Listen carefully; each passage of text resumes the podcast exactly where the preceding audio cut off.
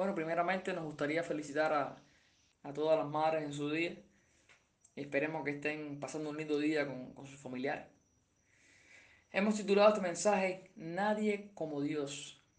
Este es el nombre eh, este mensaje que lo hemos titulado de esta manera Nadie como Dios. Bueno, hoy día a las madres les quiero hablar de una mujer que fue marcada precisamente por su maternidad. ¿sí? Todo lo que estuvo pasando alrededor de esa maternidad.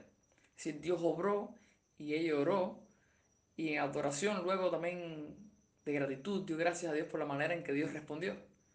Y el nombre de esta madre, una madre bien conocida, sé que por mucho, y se llama Ana, Ana la, la madre de Samuel. Bueno, la historia de Ana fue bien difícil. Y si leemos primero de Samuel capítulo 1, nos daremos cuenta del contexto de, de, esta, de esta mujer, el trasfondo que había. Era una mujer bien sufrida, que por no tener hijos eh, era humillada, etc. Pero confió en el Señor, oró al Señor y el Señor de una manera tremenda obró en ella, increíble, obró en ella y Dios le respondió un hijo, le dio un hijo.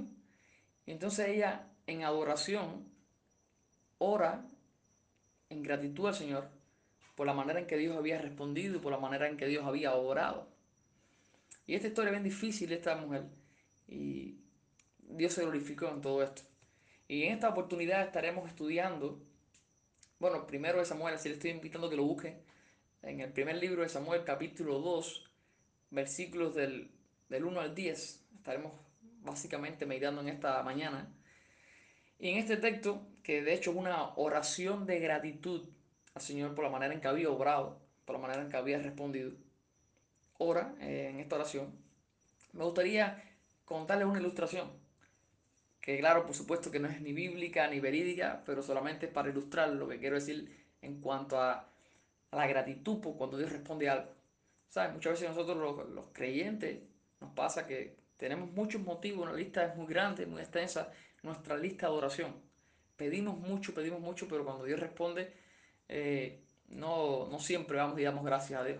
Y bueno, se cuenta con un hombre, le, le vuelvo a recordarle, esto es ficticio, no es bíblico, pero bueno, se cuenta con un hombre, un creyente, va al cielo, ya partió con el Señor, y cuando llega al cielo hay un ángel que le da como el, el tour, como le da como un paseo por todo el cielo. Y llega una parte que había unas oficinas, una oficina inmensa con muchos ángeles corriendo, con computadora, con papeles. Y el hombre le dice al ángel que le, que le guiaba en, ese viaje, dice, chico, ¿y esta oficina, qué cosa es esto? ¿De qué se trata? A lo que el ángel le responde, bueno, esta oficina es la encargada de recibir las oraciones de los santos. Cada vez que un creyente ora, aquí se archiva y se recibe las oraciones de los creyentes. Y dice, wow, ¿verdad que nosotros cristianos pedimos mucho? Y dice, no, cada día llegan millones y millones de, de oraciones de personas. Wow, tremendo. Entonces sigue caminando por el pasillo de ese lugar del cielo. Y llega a otra oficina mucho más grande todavía, con más ángeles, con computadoras igual, con un corretaje tremendo de los ángeles. Y cuando llegan a ese otro lugar, el hombre dice, bueno, ¿y esto qué cosa es? ¿Esto, ¿Esta oficina? ¿De qué se trata? Y el ángel responde, bueno, esta es la oficina que se encarga de responder las oraciones de los santos. Y si yo, tremendo, wow. Dios responde muchísimo. Y dice, no, no, Dios responde de maneras tremendas. A veces los hombres no entienden, pero Dios está respondiendo, está obrando. Y dice, wow, es increíble. Entonces siguen caminando y llegan al final del pasillo, ya a una puerta que se estaba medio como que cayendo así, y el cartelito ni se veía. Y cuando, y cuando entran, había un solo ángel y para cómo estaba dormido. Y no tenía ni computadora, era una máquina de escribir lo que tenía el ángel. y cuando el hombre le pregunta, dice, bueno, ¿y le, la pregunta la ángel que le guiaba, le digo, ¿y esto, esta oficina que se encarga? Y dice, bueno, esta es la oficina que se encarga de recibir la, las, la, las acciones de gracia de los creyentes. Tremendo. Se pedía mucho, se respondía mucho, pero se agradecía poco. Y esta pasada que estamos, vamos a estudiar en esta oportunidad que está en 1 Samuel, capítulo 2, versículos del 1 al 10, precisamente es una oración de gratitud la manera en que Dios le responde a Ana, en cómo Dios obró en Ana. Ya les digo, para leer un poco más qué había pasado, antes leer el capítulo 2, sería bueno que usted pueda leer en su casa por el capítulo 1 completo, que habla acerca de cómo Ana no puede tener hijos, cómo era avergonzada, humillada, etc. Y, decide ir al Señor y confiar en Él y pedirle y el Señor le responde. Entonces el capítulo 12 es una... Bueno, así termina el versículo 28 del capítulo 1. Dice, yo pues, decía, dice Ana, lo dedico también al hijo que tenía, a Jehová, todos los días que viva. Será de Jehová. Y ahí adoró, y adoró allí a Jehová. Así que, y llega al capítulo 1, al capítulo 2, versículo 1, dice, y Ana oró y dijo, mi corazón se regocija en Jehová, mi poder se exalta en Jehová, mi boca se ensanchó sobre mis enemigos, por cuanto me alegré en tu salvación. Bueno, es una oración de gratitud y es una adoración en la cual ella se alegra y se desborda en adoración al Señor, en gratitud al Señor por la manera en que el Señor había obrado. Y a la luz de este pasaje, a la luz de este maravilloso y hermoso texto, de esta oración de agradecimiento de Ana al Señor por la manera en que había obrado, hay una idea que me gustaría resaltar y que sería bueno que usted la medite, la escriba si es posible y la escuche sobre todo, y es que cuando dejamos de confiar en nosotros y confiamos en el que es verdaderamente todopoderoso, experimentaremos un gozo increíble. Necesitamos dejar de confiar en nosotros y empezar a confiar en el que es verdaderamente todopoderoso. De esa manera podremos experimentar un gozo tremendo, maravilloso, increíble. Pero para eso, según este pasaje, según esta oración de Ana, podemos ver al menos varias cosas que nos pueden ayudar a eso. Y la primera es que necesitamos reconocer que no existe ningún refugio como Dios. Leemos el verso 1 hace un momento y ahora leemos el verso 2 que dice, no hay santo como Jehová, porque no hay ninguno fuera de ti, y no hay refugio como el Dios nuestro. Tremendo. Ana agradece al Señor por la manera en que había obrado, y Ana está reconociendo de que no podía ir a otro lugar, que no podía ir a otro Dios, que no podía ir a ningún, a nadie que no fuera Dios, porque no hay santo como Jehová, no hay un refugio como Él. En este tiempo en el que, se, en el que Ana vive todo esto, créanme que eh, el contexto es bien difícil porque la nación de Israel estaba alejada de Dios, de los propósitos de Dios. Dice que escaseaba la palabra de Dios en ese tiempo. La gente no estaba buscando al Señor. Y la gente buscaba muchas cosas menos al Señor. Confiaba en cualquier cosa menos en el Señor. Tal vez se, se parecería mucho a nuestra época, en que las personas prefieren confiar en cualquier cosa menos en el Señor. Y pero ella decide confiar en el Señor. Ahora no, nos podemos preguntar, bueno, ¿cuál es el refugio podemos tener nosotros en ocasiones? ¿Qué refugio pudiéramos tener tú y yo en ocasiones? ¿Salud? ¿Dinero? ¿Una pareja? ¿Un hijo que no podemos tener? No sé, a veces estamos pensando en un refugio que ese pudiera ser nuestro refugio, porque sin duda el ser humano fue diseñado para confiar Así que cuando no confiamos en Dios, pondremos nuestra confianza en otro lugar o hasta en nosotros mismos, pero de seguro que vamos a confiar en algo, porque el ser humano fue diseñado para que confiara en algo. Y Ana lo primero que hace es reconocer que no existe ningún otro refugio como Dios. Hermano que me escucha en esta hora, piensa en esto, piensa en la oración de Ana. Y Ana pudo haber clamado a otro Dios, Ana pudo haber confiado en sí misma para poder resolver ese problema que tenía. Pero ella decidió confiar en Dios y reconoce que no existe ningún refugio como Dios, como nuestro Dios. En segundo lugar, necesitamos evitar el orgullo humano pensando que tenemos el control. Nosotros los seres humanos acostumbramos a eso, acostumbramos a confiar en nosotros mismos, a confiar en que tenemos el control. Es por eso que en ocasiones el Señor nos permite o permite que, que toquemos fondo para que nos demos cuenta que no se trata de nosotros, no se trata de, de lo que nosotros podemos solucionar las cosas, no se trata del, control que tenemos sobre las cosas. De hecho, en los versículos del 3 al 9 hay una serie de, de ideas que se repiten, que son como contrastes, que vemos que el hombre no puede hacer. Por ejemplo, dice, no multipliquéis palabras de grandeza y altanería, cesen las palabras arrogantes de vuestra boca porque el Dios de todo saber es Jehová, y a él le toca el pesar las acciones. Dice, los arcos de los fuertes fueron quebrados, y los débiles se ciñeron de poder. Los saciados alquilaron por pan, y los, los hambrientos dejaron de tener hambre. Hasta el estéril ha dado luz siete, y la que tenía muchos hijos languidece. Jehová mata y él da vida. Él hace descender al Seol y él hace subir. Jehová empobrece y él enriquece. Abate y enaltece.